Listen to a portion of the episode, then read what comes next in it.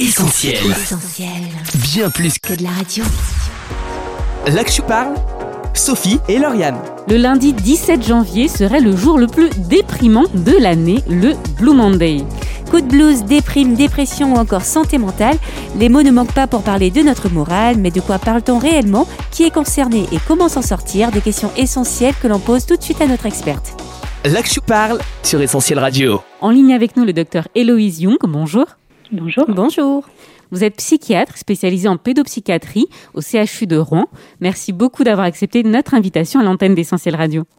Je vous en prie. Et on accueille également Nadia Ashmanian, notre invitée du jour, qui nous racontera son témoignage. Bonjour Nadia. Bonjour. Bienvenue et on n'oublie pas Ingrid, que vous connaissez maintenant, notre débriefeuse. Bonjour Ingrid. Bonjour à tous. Alors le 17 janvier, c'est le Blue Monday, le jour le plus déprimant de l'année. Calcul à l'appui selon une campagne de publicité britannique d'une agence de voyage. Au-delà du coup de com qui est réellement derrière cette date, le mois de janvier serait-il plus propice à la déprime? On a posé la question dans la rue. On écoute les quelques réactions. Non, je pense pas, parce que c'est la sortie des fêtes, c'est l'arrivée des beaux jours, les, les jours grandissent avec le temps, avec les heures. Donc non, je pense un peu quand même, parce que c'est souvent après les fêtes, du coup euh, les gens sont contents, puis après il y a la reprise, que ce soit pour les enfants ou même pour les parents souvent, parfois à Noël, les enfants, ils n'ont pas forcément ce qu'ils ont voulu, donc ils sont pas forcément vraiment contents de retourner en cours, même s'ils peuvent être contents de retrouver leurs camarades de classe. Sinon, il y a des gens qui se retrouvent malheureusement tout seuls euh, pour les fêtes, et donc du coup, ça peut être un peu compliqué euh, de passer le mois de janvier, mais après, c'est du tout à chacun. Ça dépend de comment les gens ont vécu leur période des fêtes, ou tout simplement leur hiver. Oui, pour moi, le mois de janvier, c'est euh, une période où les personnes sont plus déprimées qu'on va dire l'été ou le printemps. On n'y pense pas, mais il y a beaucoup de gens qui sont seuls il y a beaucoup de gens qui n'ont plus de famille, il y a beaucoup de gens euh, qui sont dispersés, on va dire ça comme ça. Mais avec le Covid, ça a encore euh, plus éloigné les personnes qu'autre chose. Avant, oui. Manque de vitamine D, le soleil. Absolument pas. Le mois de janvier est un mois comme les autres. En plus, on vient de toucher les cadeaux de Noël, donc tout va bien. si on n'est pas malade, c'est encore mieux. Et les intérêts sont tombés sur les livrets. Donc, il n'y a pas de raison que ce soit déprimant mois de janvier.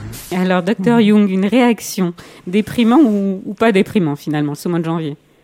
Alors, ben, en fait, ce qui est important, c'est de ne pas confondre en fait plusieurs choses. C'est-à-dire qu'il y a ce que beaucoup de gens considèrent comme étant la déprime. La déprime, c'est euh, on a un petit coup de blues, on se sent moins bien. Et euh, voilà, en fait, se changer les idées, faire euh, un petit tour entre amis, faire des choses qui nous plaisent, finalement, ça, ça permet de sortir de la déprime et de finalement ne pas confondre ça avec la dépression. Et donc, dans ce que j'entends, finalement, il y a un peu de vrai euh, partout. C'est-à-dire que c'est vrai, si je prends par exemple le contexte euh, sanitaire actuel qui est quand même important, euh, je pense quand même de mettre au premier plan parce qu'il a été mis vraiment en avant depuis maintenant plus d'un an que ce contexte sanitaire avait un vrai impact en termes de symptômes d'anxiété et de symptômes dépressifs dans la population française, mais aussi à l'international. Donc c'est vrai que le contexte du Covid a participé à une exacerbation de troubles dépressifs euh, dans la population et non pas juste de déprime, hein, vraiment de troubles dépressifs au sens psychiatrique du terme.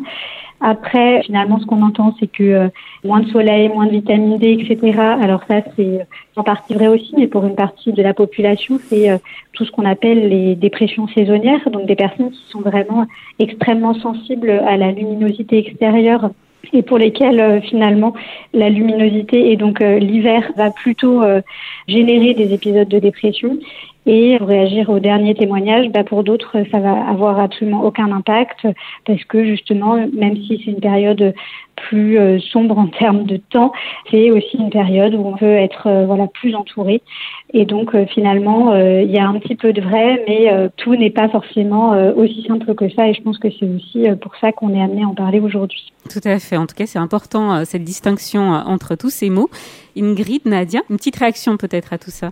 Moi, je trouve que c'est assez vrai. Il y a vraiment une distinction à faire.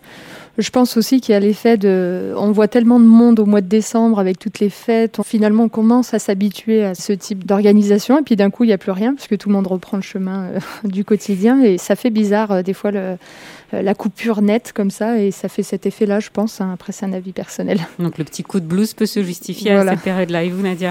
Ah, Oui, moi, je pense un peu de la même manière aussi, puisqu'il y a une effervescence. Il y a des cadeaux, il y a des moments de joie. Tout le monde prépare des repas, de la famille, des cadeaux pour l'un, pour l'autre. Donc ça met dans une joie euh, quand même particulière, des cadeaux qu'on reçoit aussi. Et puis, effectivement, tout s'arrête euh, à un moment donné, donc ça dure quelques jours, et puis euh, plus rien du jour au lendemain. Donc, effectivement, ça peut agir sur le moral. Alors, Dr Jung en parle aujourd'hui de plus en plus de santé mentale. Est-ce qu'on est, on peut dire, plus sensible à cet aspect de notre santé?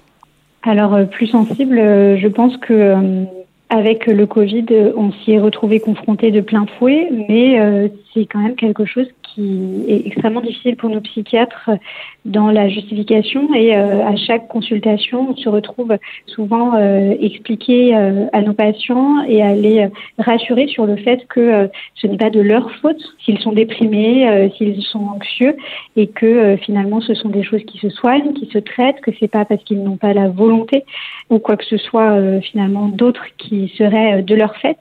Et donc le Covid a permis entre autres choses, de mettre la santé mentale en termes de discussion au premier plan, malheureusement, par le fait que énormément de personnes se sont retrouvées confrontées à des problématiques, comme on disait, anxieuses ou dépressives, ou avec une décompensation de troubles psychiques pour certaines personnes.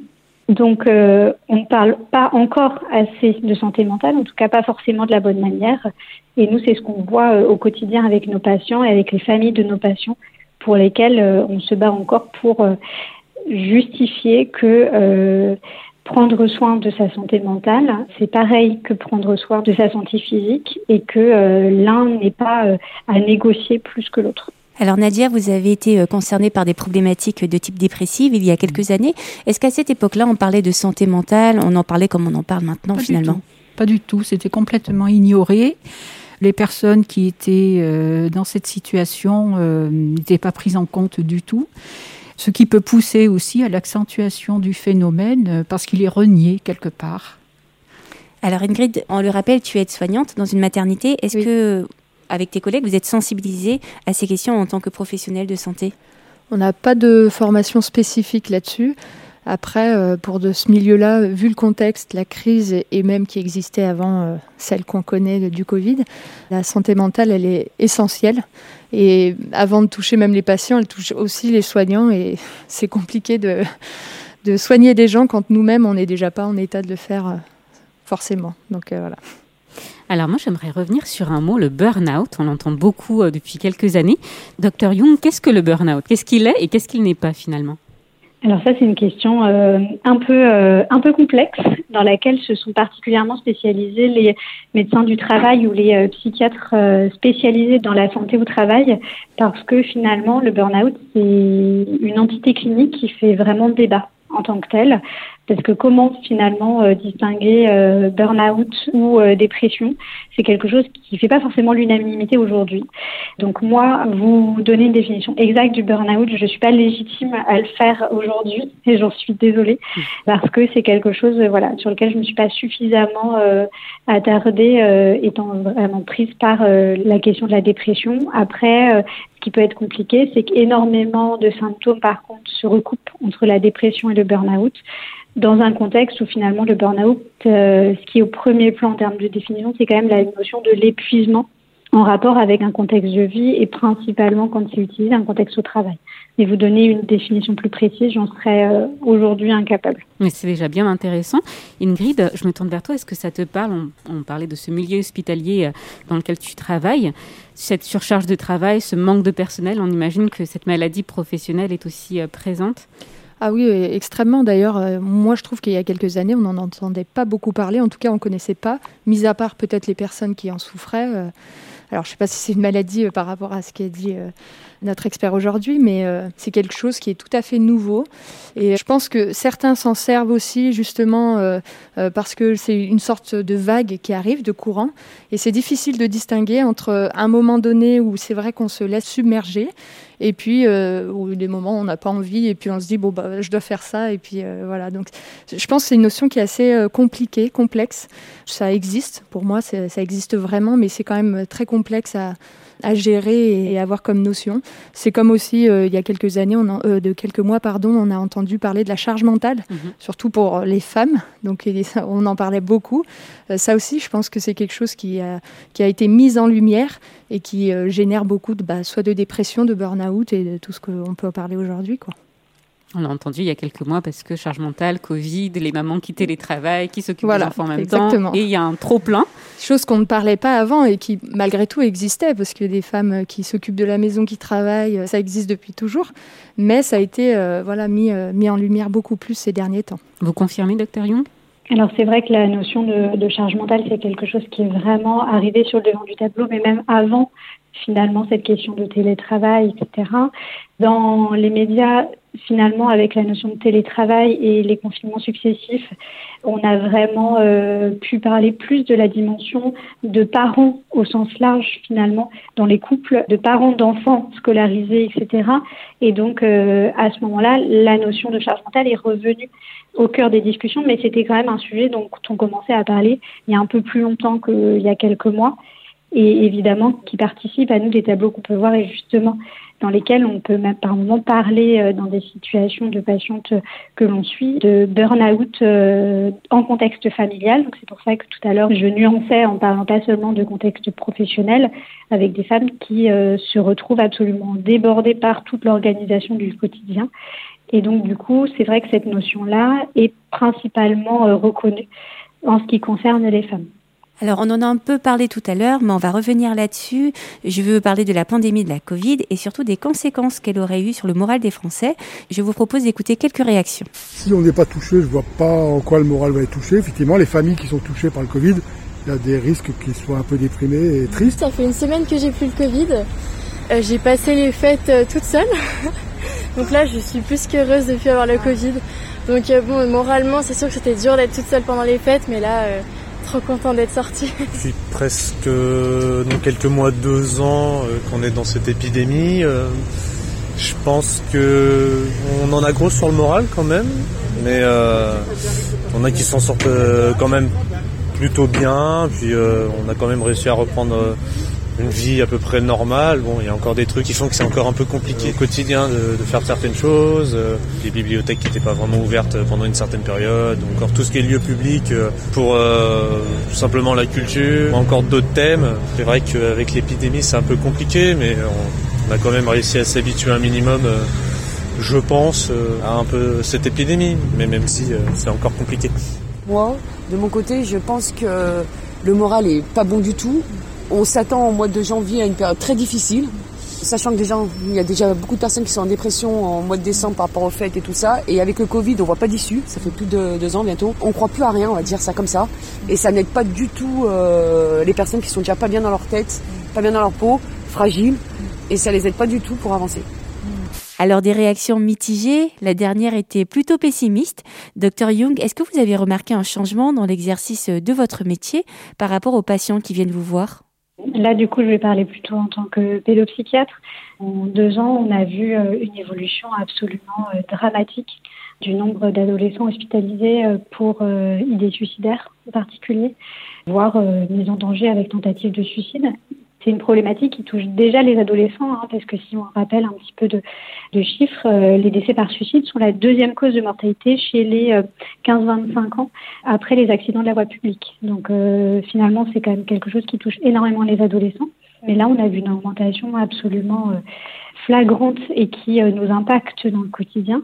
Et ça, dans toute la France, et on a des données qui se recoupent aussi aux États-Unis au Canada, qui sont des pays avec lesquels on est en général assez en lien euh, sur le plan de la pratique de la pédopsychiatrie. Donc euh, oui, sur le dernier témoignage, la manière dont la personne en a parlé, c'est quelque chose qui touche beaucoup, beaucoup les adolescents. Cette absence de perspective. L'adolescence, c'est quand même un âge où on s'ouvre au monde, où le lien social est absolument prioritaire, et les confinements ont touché principalement cela. Sachant que les adultes ont des perspectives, même si évidemment tout le monde se projette différemment en fonction de sa situation, de sa fragilité personnelle, de sa vulnérabilité. Mais finalement, les adultes peuvent se dire ça va peut-être se finir un jour et avoir cette perspective-là. Ce qu'on voit chez les enfants et les adolescents, c'est vraiment une absence de projection dans l'avenir, quelque chose où l'âge où est censé se travailler des projets professionnels, des projets de vie, finalement, le Covid a mis une espèce de stop à tout ça, et donc avec des adolescents et des enfants qui sont extrêmement impactés et on voit même une diminution de l'âge à partir duquel les, enfants et les adolescents sont hospitalisés avec des enfants de plus en plus jeunes et là où on pouvait avoir une moyenne de 13-14 ans voire 14-15 sur des hospitalisations pour des idées suicidaires, on se retrouve avec des enfants presque prépubères, avec parfois des enfants de 10-11 ans qui présentent des idées suicidaires. Donc oui, moi j'ai vraiment vu une évolution dans ma pratique et c'est le cas pour mes collègues de manière générale. Effectivement, de très jeunes enfants. Alors Ingrid, toi, tu ne t'occupes pas d'enfants tu as plutôt des patientes. Est-ce que ça se ressent à l'hôpital? Est-ce que tes patientes, entre guillemets, sont plus inquiètes à cause de la pandémie? Est-ce que tu as vu une différence aussi dans l'exercice de tes fonctions? Plus quand je travaille peut-être aux urgences, euh, l'appréhension, la crainte par rapport euh, à la grossesse à venir. Après, j'ai quand même la chance, la particularité d'être dans un moment qui est heureux. Donc c'est un moment où euh, peut-être on oublie le contexte, on oublie tout ça, ça revient peut-être en force après. Je suis quand même privilégiée dans mon service à moi par rapport à ça, mais je comprends tout à fait euh, ce qui a été dit. Docteur Young, quels sont les signes avant-coureurs de la dépression? Est-ce qu'il y a des symptômes qui euh, doivent, qui peuvent nous alerter? Alors oui, il y a des symptômes. Alors avant de les décrire, je vous renverrai vers une vidéo pour euh, justement une campagne de euh, sensibilisation à la dépression qui avait été faite par euh, la fondation de Nicar et par le docteur Astrid Chevance, qui est la vidéo Et toi ça va interrogation qui est disponible sur YouTube, qui explique vraiment extrêmement bien les symptômes de la dépression et qui a vraiment visé à sensibiliser autour de cette question de la dépression. Pour revenir sur votre question et sur les signes avant-coureurs et sur les signes qui peuvent alerter, finalement, la dépression, c'est vraiment une maladie. Hein. Quand on dit que c'est une maladie, c'est-à-dire que ça se soigne. Donc ça, c'est quand même très important de le dire. C'est pas quelque chose juste qui, en se changeant les idées, etc., peut partir. C'est vraiment quelque chose qui se soigne, que ce soit avec la psychothérapie ou avec les médicaments.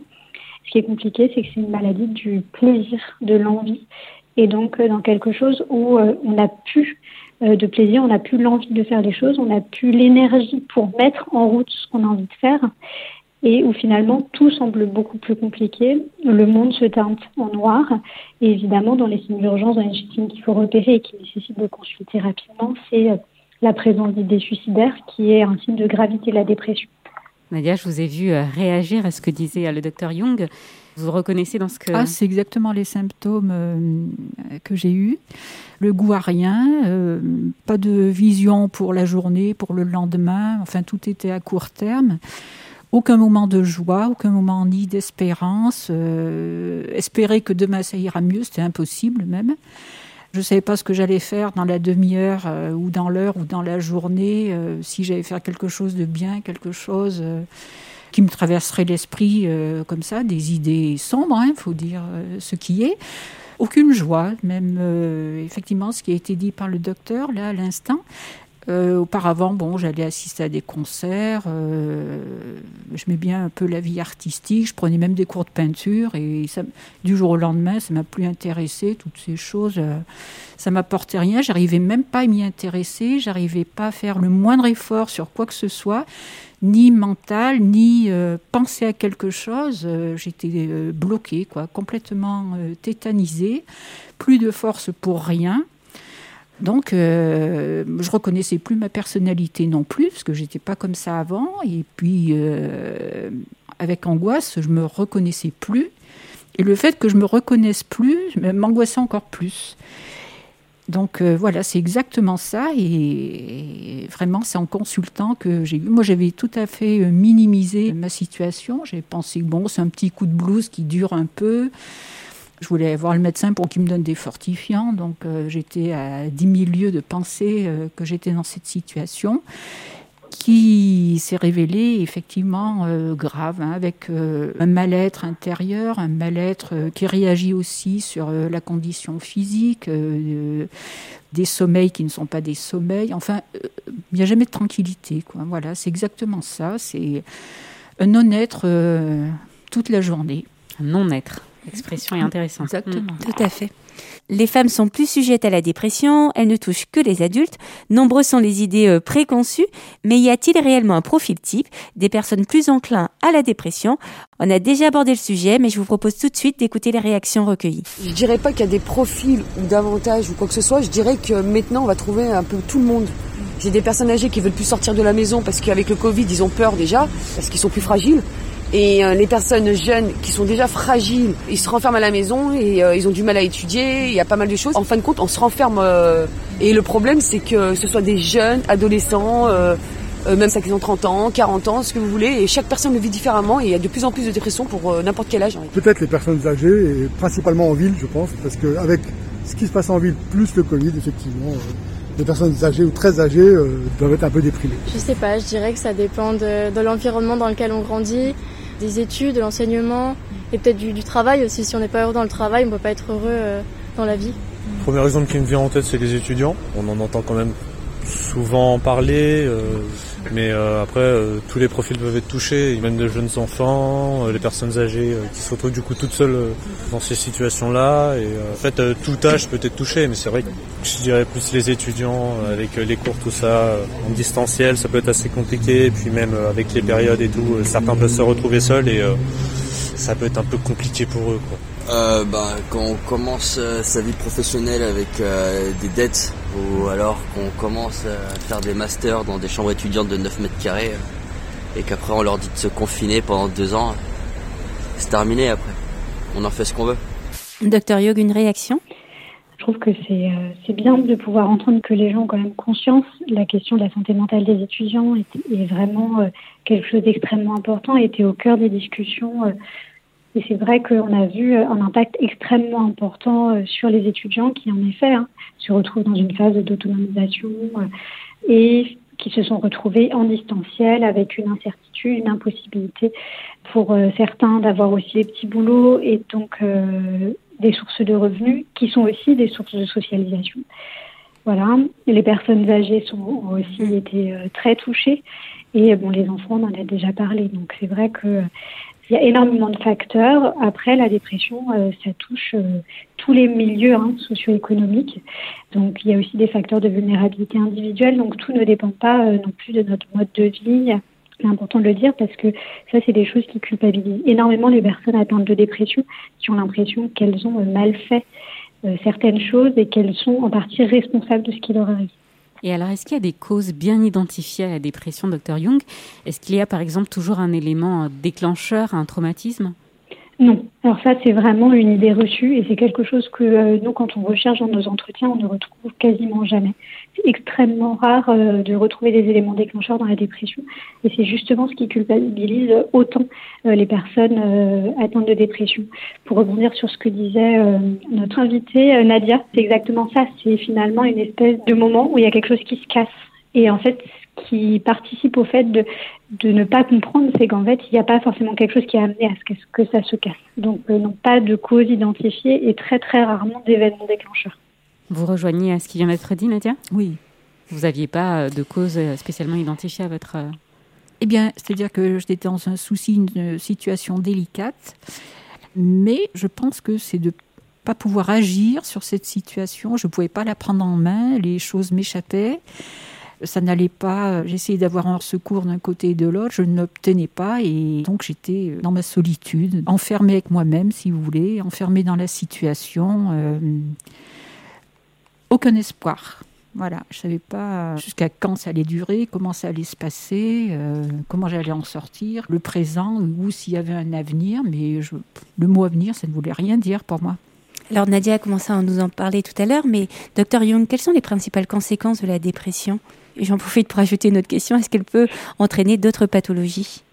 Alors, les conséquences, c'est compliqué à lister, hein. c'est extrêmement vaste parce que euh, bah, les conséquences, c'est sur la vie de manière générale, évidemment des conséquences professionnelles, comme on peut plus se concentrer, qu'on n'a plus envie, qu'on n'arrive plus à se mobiliser pour faire des choses, qu'on a du mal à, voilà, à se concentrer. Forcément, euh, c'est compliqué de travailler, c'est compliqué de s'investir dans les relations sociales, dans sa vie de famille, euh, de faire face à toutes ces responsabilités en fait du quotidien, donc des conséquences par exemple sur le couple, dans les relations avec les enfants. Après, euh, c'est-à-dire que souvent on, a voilà, on a des choses qui peuvent se surajouter, mais euh, on a rarement quand même plein de troubles psychiatriques associés. C'est-à-dire que quand on fait une dépression, on peut avoir une dépression plus sur un versant euh, très replié, par exemple, ou sur un versant très anxieux, en médecine, on ne dit jamais jamais, hein. mais finalement, quand même, en général, quand on a une dépression, la majorité des symptômes vont dans le sens de cette dépression. Et après, on caractérise la dépression avec certains symptômes qui peuvent être prédominants. Après, les symptômes peuvent entraîner d'autres choses, par exemple, c'est-à-dire quand on a une dépression plutôt anxieuse, on peut avoir tendance, par exemple, à avoir des comportements addictifs pour euh, s'auto-traiter En fait, souvent, ce qu'on retrouve dans les symptomatologies anxieuses, c'est que du coup, les addictions peuvent servir à s'anxioliser soi-même. Et donc, c'est pour ça qu'il est extrêmement important de consulter quand on remarque des choses euh, qui vont moins bien ou qu'on commence à ne plus se reconnaître dans nos comportements ou dans notre quotidien, parce que finalement, après, euh, l'être humain commence à trouver des solutions par lui-même qui sont rarement des solutions en fait qui nous aident, et c'est pour ça qu'il faut vraiment consulter un professionnel. Alors la consultation, c'est important. Nous, on a posé la question dans la rue, est-ce qu'il existe des clés pour euh, garder le moral, on va dire? On écoute quelques réactions. Je pourrais donner comme exemple, si possible, organiser des choses avec ses amis, même ne serait-ce que une soirée euh, chez un ami, en petit comité ou en plus ou moins grand nombre euh, en fonction euh, des amis ou même de la famille directement, essayer de voir le plus possible ses proches. Ça peut paraître peut-être facile dit comme ça, mais essayer de vraiment pas se retrouver seul, surtout si on sent que ça commence à peser sur la conscience, puis pas se morfondre s'il y a quelque chose qui nous arrive, pas se dire ça arrive qu'à moi, tout ça, machin. Ça peut être dur, mais faut pas perdre non plus de vue qu'on peut quand même s'en sortir et que c'est pas forcément euh, tout horrible tout le temps. Euh. Ouais, penser à soi et faire ce qu'on veut et ne pas se forcer. Surtout ne jamais se forcer et s'écouter. Écouter de la musique, lire et puis euh, s'entourer de gens intéressants et importants pour nous. Bah, ça va être dur ce que je vais dire, mais il faut rester positive. Arrêter d'écouter trop les réseaux sociaux aussi. Garder le moral même s'il est difficile. Se changer les idées d'une façon ou d'une autre. Un bouquin, sortir, marcher, faire un peu de sport même tout seul mais il faut vraiment euh, se battre et euh, croire, euh, on va dire ça comme ça, on va essayer de croire à, à une nouvelle année en espérant que ça va mieux. Docteur Young, qu'est-ce que vous pensez de ces réponses? Alors je trouve que il y a plein de choses très intéressantes. Après, le risque, c'est toujours d'aller sur des raccourcis. Par exemple, pour rebondir, il faut rester positif. Mm. C'est plus facile à dire qu'à faire par moment. Et euh, c'est euh, typiquement apparemment ce genre de remarques qui peut faire culpabiliser les personnes qui commencent à avoir des symptômes dépressifs. Euh, voilà. Après, il est vrai que dans les facteurs protecteurs, il y a l'entourage social, le fait d'avoir des relations de qualité, le fait de faire des choses qui nous plaisent, d'avoir un travail stable, finalement un environnement quand même qui est favorisant et sur lequel on peut s'appuyer et dans les facteurs de risque du coup de faire une dépression, d'être dans des contextes très compliqués, que ce soit d'un point de vue socio-économique, d'un point de vue euh, professionnel, etc. Ça, c'est des choses aussi qui peuvent favoriser euh, le fait de faire un épisode dépressif ou d'autres pathologies psychiatriques de manière générale. Donc il y a des choses vraies. Après, ce qui est important, c'est de pouvoir aussi euh, repérer et soutenir les personnes euh, proches de nous pour lesquelles on voit qu'elles commencent à aller moins bien et de pas juste asséner ces phrases toutes faites qui sont mais il faut euh, il faut voir la vie du bon côté, ça va aller mieux, il faut rester positif pour aussi nous être sensibilisés à la santé psychique de nos proches. Alors Ingrid, je me tourne peut-être vers toi. Lorsque tu as des femmes en face de toi en dépression, on appelle ça post-partum, hein, si je ne me trompe pas. Est-ce que tu as des conseils que tu leur donnes? Est-ce qu'il y a une attitude particulière que tu adoptes auprès d'elles? Euh, oui, bah c'est comme l'a dit euh, le docteur. Euh, le problème, c'est souvent qu'on on dit des phrases parce que bah nous ça, nous aide, mais on n'est pas du tout dans la même situation et ça peut vraiment culpabiliser. Pour une petite anecdote assez courte, j'avais une, une, maman qui déprimait vraiment parce que elle avait cette pression psychologique, on va dire, pour allaiter son enfant. Et ça a été vraiment une détresse pour elle, un gros blocage. Et quand je suis rentrée dans sa chambre, elle, elle pleurait vraiment. Et bah là, le, simple, c'est de dire, mais la culpabilité, elle sert à rien. Il faut y aller, euh, voilà, comme naturellement, comme vous le sentez, parce que si vous le faites pour la pression des autres, ça fonctionnera pas, qu'elle soit euh, de mes collègues ou de la famille. Euh, ce qui compte aujourd'hui, c'est vous, votre enfant, c'est ce que vous créez ensemble. Et ça l'a vraiment alors je pense aider sur le moment parce que ça lui a permis de déculpabiliser et de pouvoir rentrer dans une autre démarche euh, par rapport à, ce qu'elle vivait à ce moment-là. Donc euh, c'est peut-être tout le problème quand on, est confronté à ça. Ne serait-ce que quand on, demande à quelqu'un ça va, souvent on est déjà parti avant même d'avoir entendu la réponse. C'est ce qui fait malheureusement des difficultés à comprendre l'autre et à le voir dans sa souffrance. Effectivement, Ingrid. Alors, on arrive à la fin de cette interview. Docteur Young, est-ce que vous auriez des conseils à donner à nos auditeurs concernés de près ou de loin par le sujet? Alors, ne pas hésiter à en parler. Si c'est trop difficile pour en parler à ses proches, euh, aller voir son médecin généraliste, qui est quand même une personne en général de proximité, avant d'aller voir un psychiatre. Voilà. Et ne pas avoir peur d'aller voir un psychiatre ou un psychologue. C'est quand même des personnes qui sont formées à la prise en charge et au soutien des personnes en souffrance psychique Et entre le moment où on imagine se confronter à un psychiatre ou un psychologue et le moment où on le fait, souvent on se rend compte que euh, c'est euh, pas du tout euh, si incroyable que ça et que c'est juste un soignant comme un autre.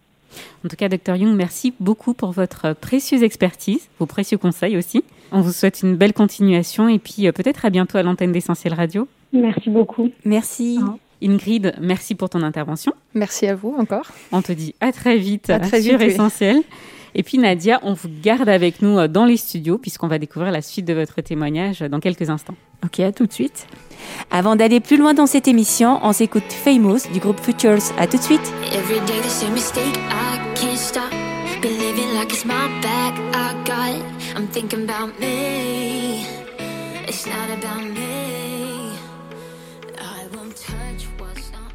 Vous êtes dans l'Actu Parle sur Essentiel Radio à l'occasion du Blue Monday. Aujourd'hui, on parle de notre santé mentale. Et oui, Sophie, et on rappelle que le docteur Héloïse Young ainsi que notre débriefeuse Ingrid étaient avec nous pour en parler. On continue tout de suite avec Nadia, notre témoin du jour. L'Actu Parle, Sophie et Lauriane. Nadia, vous nous avez euh, raconté comment vous avez souffert de dépression il y a quelques années. Est-ce qu'il y avait un contexte particulier qui vous a amené à souffrir de cette maladie? Eh bien, j'étais dans un contexte euh, compliqué, délicat, aussi bien sur le plan euh, familial, on va dire, que sur le plan professionnel, qui m'ont posé beaucoup de soucis, de difficultés pour lesquelles euh, je n'avais pas de solution, je n'en voyais pas, je ne trouvais pas d'aide. Quand j'en cherchais, euh, les portes se refermaient. Donc, euh, c'était euh, l'angoisse du jour, l'angoisse du lendemain, en fait, parce que aucune espérance, voilà, ne pas savoir comment gérer, sortir de cette situation et me trouver seule face à moi-même avec ces difficultés et ce mal-être et ce stress qui devenait de plus en plus présent qui accentue le problème, la difficulté, euh, la dépression euh, et le mal-être. Enfin, voilà, c'est une chaîne. Un cercle vicieux. C'est exactement ça. Et justement, comment vous avez pu sortir de ce cercle vicieux? Alors voilà, pour ma part, euh, j'avais été invitée à écouter euh, le message de la Bible dans une église évangélique. Euh, je l'avais entendu deux ou trois fois, quelque chose s'était passé. Je me sentais bien dans cette présence divine qui pouvait répondre à mes attentes, et à mon souci, mon problème. Donc je suis venue. J'ai écouté, je suis revenue très régulièrement, euh, je pleurais, on m'avait confié une Bible, je lisais la Bible et j'ai trouvé que les choses euh, allaient d'elles-mêmes en fait. Il fallait euh, bien sûr que je m'accroche, que je sois fidèle, que j'avance, que je fasse les efforts nécessaires pour venir, pour lire, pour me tenir. C'était un rythme de vie aussi qui m'a occupée. Euh, je savais quoi faire euh, le but de ma journée. Euh, j'avais pris un autre rythme. J'entendais des choses merveilleuses, il faut dire ce qui est. J'apprenais, mon esprit s'ouvrait parce que c'est vrai que les semaines qui avaient précédé, j'étais plus capable ni de réfléchir, ni de prendre des décisions, ni d'avoir la moindre ouverture d'esprit ou d'espérance ou de de penser à quelque chose. Et là, euh, ça remettait tout en question finalement. Et voilà, j'ai eu ce début auquel je me suis accrochée pour venir régulièrement, euh, les jours où j'étais bien, les jours où j'étais pas bien. Et donc, euh, je m'y suis rendue à plusieurs reprises et je m'y suis trouvée bien. Et ce message m'a intéressée, on peut dire qu'il m'a pénétré même et qu'il m'a donné une espérance nouvelle, véritable. Alors Nadia, aujourd'hui vous êtes chrétienne. Vous avez fait le choix euh, d'accepter Jésus dans votre cœur, dans votre vie. Qu'est-ce que ça a changé euh, précisément euh, dans votre quotidien?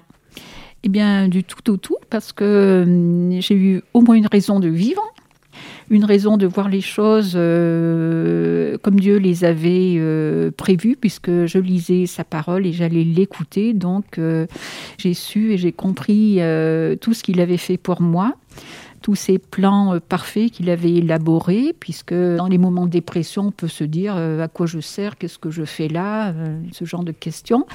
Ça a répondu grandement à cette partie angoissante qui se posait pour moi et peut-être pour d'autres, hein, de ne pas savoir qu'est-ce qu'on fait, est-ce qu'il y a un Dieu Qu'est-ce qui se passe maintenant Qu'est-ce qui va se passer plus tard Et donc, à l'écoute de la Bible, j'ai pu être enseignée, comprendre, euh, chercher par moi-même aussi, bien que chaque prédication était euh, euh, très riche en elle-même et chaque jour, je trouvais que ça éclaircissait les idées, que j'engrangeais, j'engrangeais toutes ces choses et en quelque sorte, je rattrapais le temps perdu. de tout ce temps où je ne l'avais pas connu et que c'était un, un, grand commencement en fait et avec lui, donc euh, qui intervenait dans les vies. Donc, euh, je l'avais vu, je l'avais compris aussi, je l'avais expérimenté et je voulais poursuivre euh, de cette manière avec lui. Alors Nadia, derrière le masque, on voit votre sourire. Est-ce qu'on peut dire aujourd'hui que vous êtes sortie de la dépression? Ah, tout à fait. Oui, oui, ça a été, ça s'est pas fait du jour au lendemain, ça s'est fait au fil du temps, au fur et à mesure de l'apprentissage de la bienveillance de Dieu, de tout ce qu'il a voulu, de tout ce qu'il a préparé, euh, de sa patience à, lui aussi, hein, je peux dire. Et en effet, je crois que c'est plus qu'un mauvais souvenir. Et c'est vrai que je regarde toujours ce moment avec une espèce, euh, quand on se remet dans le contexte euh, d'une angoisse, euh, quand on a parlé là il y a peu de temps, un moment après, j'avais quand même les larmes aux yeux de, de ces souvenirs très durs qui reviennent, qui sont pas loin quand même, mais qui sont éloignés là. Là, en apprenant, comptant sur Dieu, on peut approcher et appréhender tous les domaines de la vie, tous les moments de la vie qu'il soit bon, moins bon, euh, etc. Je crois qu'il euh, nous fortifie. Euh, je crois que j'ai trouvé de grands encouragements.